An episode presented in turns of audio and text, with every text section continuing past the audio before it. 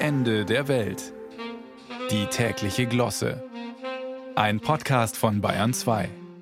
In einer Welt, in der scheinbar alles aus den Fugen gerät, ist nun auch die letzte Verlässlichkeit dahin. Was ein Erbseneintopf ist. Hätte man vor einem Jahr eine Umfrage gemacht, was in einen Erbseneintopf gehört, es wären von 99 Prozent der Befragten Begriffe wie Erbsen, Kartoffeln, Speck gefallen. Große Einigkeit, Erbseneintopf als verbindender Kit der Gesellschaft. Doch die Umfrage wurde nie gemacht und im spaßfreien Jahr 2022 ist alles anders, auch der Erbseneintopf. Denn als ich kürzlich in einem gutbürgerlichen Restaurant den bestellten Erbseneintopf bekam, bestand dieser aus roter Beete, Champignons, Brokkoli und ernsthaft Nudeln.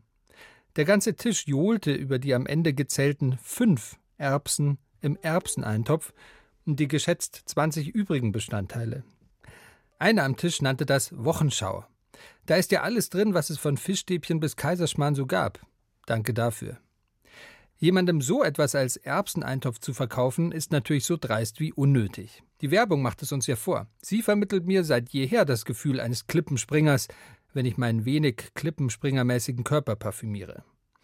Clevere Werber hätten die Reste nicht als Fake Erbseneintopf, sondern locker als Detox Herbst Hot Bowl verkauft. Manche können das viel besser, mein Schwager zum Beispiel. Der hat daheim die Monsterrolle erfunden, die in Wirklichkeit aus Kühlschrankresten in Blätterteig besteht, aber halt einen verdammt coolen Namen hat. Und ich habe ein eigenes alles raus aus dem Kühlschrankessen erfunden und verkaufe es meiner Familie erfolgreich als Hirtenpfanne. Für die Begriffe Leckeres aus Resten findet man in handelsüblichen Suchmaschinen im Internet heute schon über 1,5 Millionen Treffer. Angesichts der steigenden Lebensmittelpreise reiten die armen Ritter aus älteren Brotscheiben genauso zurück auf den Familientisch wie der König der Restepfannen, das Tiroler Gröstel.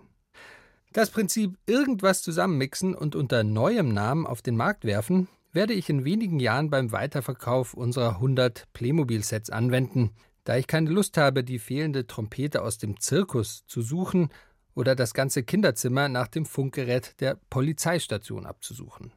Ich werde alles mischen und analog zur Hirtenpfanne unter neuem Namen verkaufen. Tierreich und Co. XXL Maxi Paket oder so. Da sind dann Füße von Zebras drin, zwei Löwenbabys, Feuerwehrhelme, zwei Pinguine und all das locker untergehoben mit meinen speckigen Standard-Playmobil-Figuren aus den 80er Jahren. Also insgesamt etwa fünf Tiere im Tierreich und Co. XXL Maxi-Paket. Das Prinzip Erbseneintopf halt neu interpretiert.